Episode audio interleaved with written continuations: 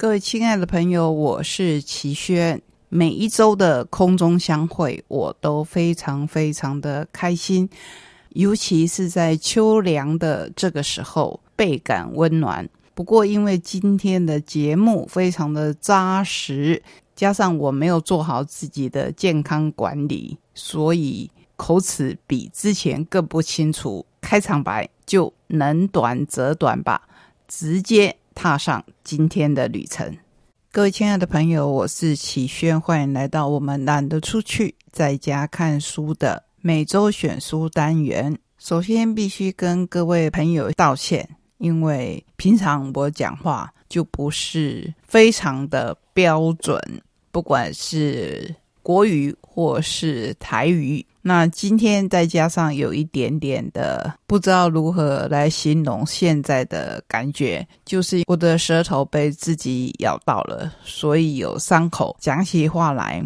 应该有点类似大舌头吧。可是还是希望可以把话讲得清楚一点，因为有好精彩的书要介绍给大家。首先要介绍一本关于数字的书，就像上个礼拜我们介绍的《暗数据》一样。有时候真相就藏在数字里面，有时候数字里面也有不少的谎言。更有些时候，像上周的《暗数据》一样，我们其实是无法看到全面的、正确的，可以给我们引导，甚至只是参考的数据。今天这一本由史密尔所写、毕星云所翻译的《数字里的真相》，是属于天下文化科学天地系列的书。它有个副标说：“七十一个最透彻的世界观察。”全名瓦兹拉夫·史密尔的作者有着非常显赫的背景。加拿大曼尼托巴大学名誉教授，加拿大皇家学会院士，曾经获颁加拿大勋章。能源科学家和政策分析家，研究范围博杂，著书超过四十本，主题涵盖能源、环境与人口变化、粮食生产和营养学。技术创新、风险评估、公共政策等等，在二零一零年获外交政策选为一百位全球顶尖思想家。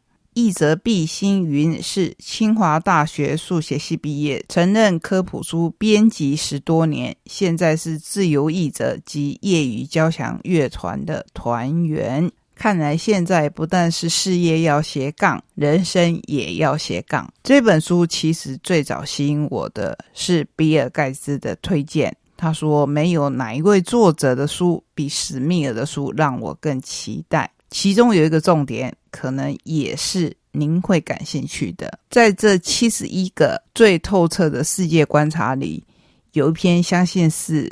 现在大家都很关注的接种疫苗的效益如何？不过在分享几篇我认为很重要的文章之前，我们先来看看这一本书的分类。它分为人、国、机器、设计、装置、燃料与电、运输、粮食以及环境。作者自己在前言里面这么写着。数字里的真相是一本兼容并蓄的书，涵盖的主题从人、人口、国家到能源消耗、技术创新，以及定义了现代文明的机器与装置。另外，在最后两个部分，我会根据事实提出一些对粮食供给与饮食选择，以及环境现状和恶化的看法。这些议题都十分重要。从一九七零年代以来，我就在自己的书里持续追踪。本书的首要目的是弄清楚事实，但这件事并没有看起来那么容易。我相信这句话，所有的人都会同意。虽然全球资讯网有非常多的数字，可是当中有太多的。东传西传留下来的来历不明又没有注明日期，通常还带有可疑的单位标志。或许正因为作者有这样的怀疑，所以他对于自己的书就非常的严谨。这一本书里几乎所有的数字都来自四种主要来源：全球组织公布的世界统计数据、各国机构发行的年鉴、政府机关编制的历史统计数据，以及科学期刊论文。这一本书的数据是如此的重要，我实在是很想七十一则都跟您分享。不过，当然这是不可能的事情。点前言，我都必须节略的来说，挑选最精彩的部分，引起您的兴趣。比如说。当代跨国对照的结果一样这么鲜明，把美国婴儿死亡率和撒哈拉以南非洲地区的婴儿死亡率比较一下，就会看到一个很大却是预料中的差距。如果考虑到美国人口非常多元，加上来自低度发达国家的移民占比很高，婴儿死亡率最低的前十大国家没有美国。就没有那么奇怪了，只是很少有人会猜到，美国甚至连前三十名都排不上。我说到这边，有没有引起您的好奇心？我们都会觉得美国这么先进的国家，医疗如此的进步，婴儿的死亡率应该很低吧？可是想不到，它不但连婴儿死亡率最低的前十大国家都排不上，四连前三十名都排不上。既然提到了这一点，我们就来看看需要生活品质的最佳指标吗？这一篇试试婴儿死亡率，随时准备把一切简化为金钱的经济学家，在寻找最能揭露生活品质的判断标准时，喜欢仰赖人均国内生产毛额，也就是我们简称为 GDP 或可支配所得。这两者显然都是靠不住的。在比较需要维持治安、安全措施投资较多、医院较常收治病人的社会中，GDP 会增加，平均可支配所得不会告诉我们贫富差距的程度，或弱势家庭可取得多少社会保障机制。但是，我们的作者说，若要选择迅速比较出生活品质的，单变数指标，我会选婴儿死亡率。每一千个活产婴儿当中，在出生第一年内的死亡数，我也是从这一本书当中才学到，原来婴儿死亡率是这样子算出来的，也就是每一千个活产婴儿当中，在出生第一年内的死亡数。婴儿死亡率最低的国家多半是小国。这些国家包括了世界上种族同质性最高的社会，比如说亚洲的日本与南韩，欧洲的冰岛、芬兰与挪威，而且其中大部分国家的出生率也很低。在种族混杂、有很高比例的移民来自较不富裕国家的大型社会中，以及在出生率较高的国家，要达到并维持很低的婴儿死亡率，显然更具挑战性。或许因为如此，美国才会在这一项排名里面远远的落在我们刚才说的那些国家后头。再下来，我们就来看一个。最佳投资报酬，也就是疫苗接种，在现代世界里，因为传染病造成婴儿与儿童死亡，可能仍就是最令人痛苦的际遇，也是最有机会预防的死因之一。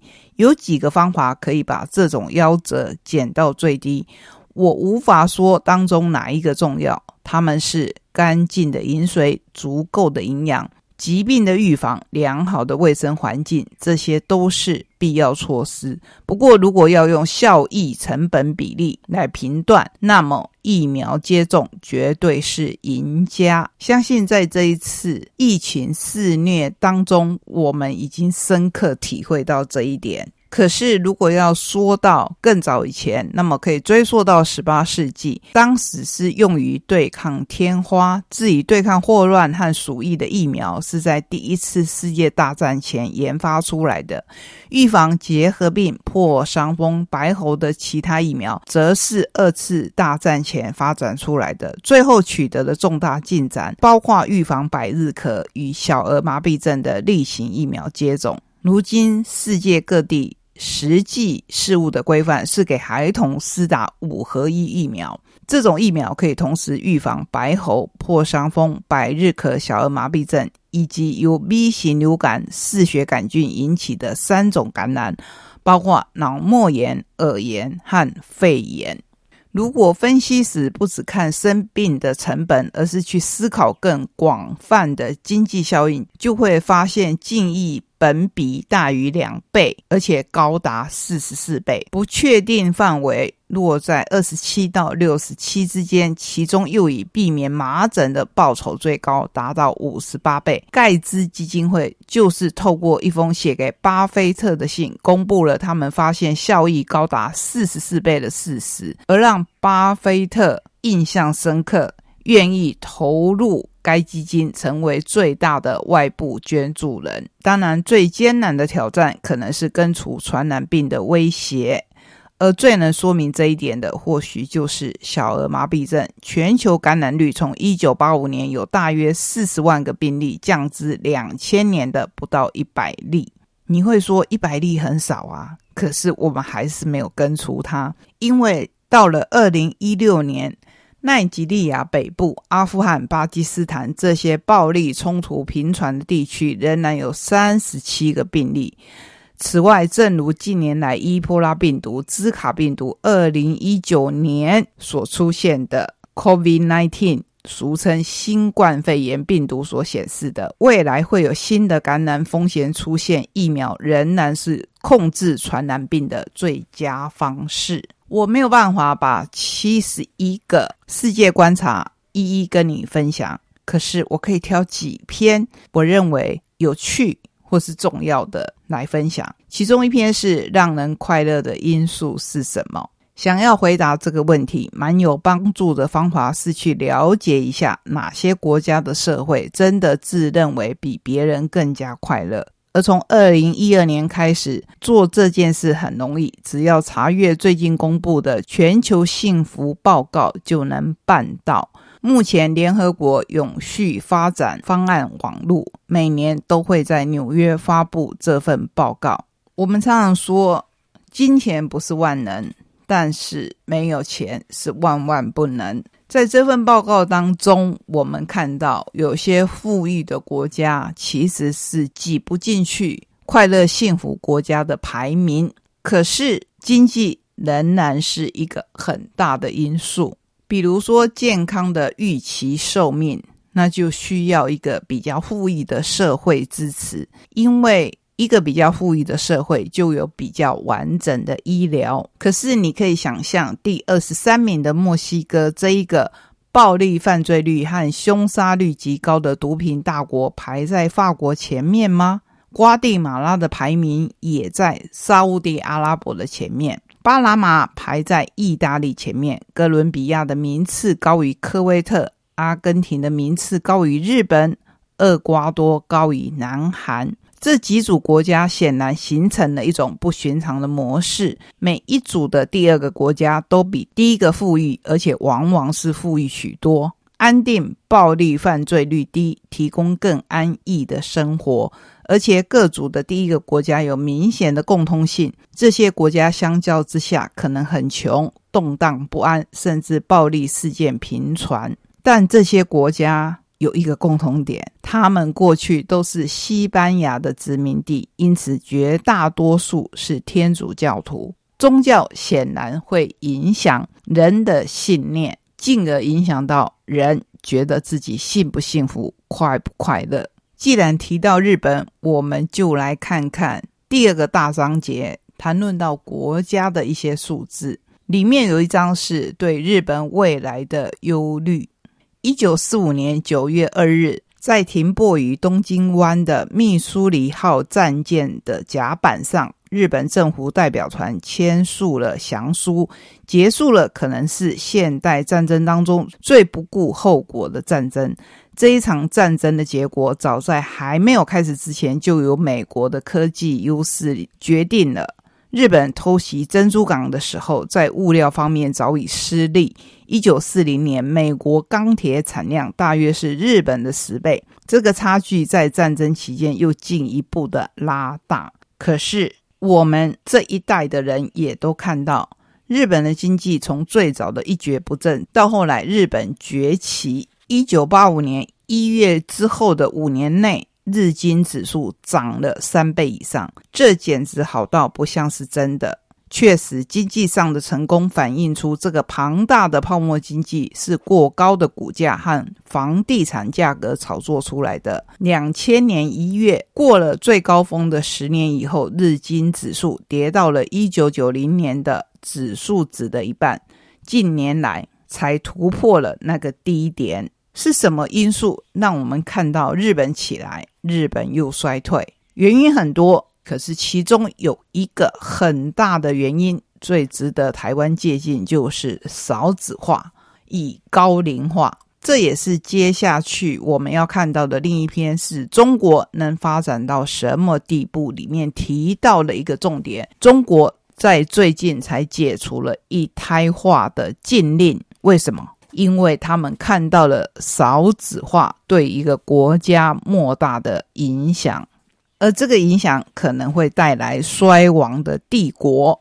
别忘了，太阳底下无仙事。历史上许多的帝国，他们的衰败跟人口的多少有着极大的关系。说到人口，就说到我们每天都必须要做的事情，就是食衣住行。尤其是饮食，近年来，你知道全球消耗量最大的肉类是什么吗？答案为您公布，是鸡肉。目前，鸡肉约占百分之六十，猪肉百分之五十三，牛肉只占大约百分之四十。也因为如此，美国肉鸡的平均重量从一九二五年的一点一公斤增加到二零一八年的。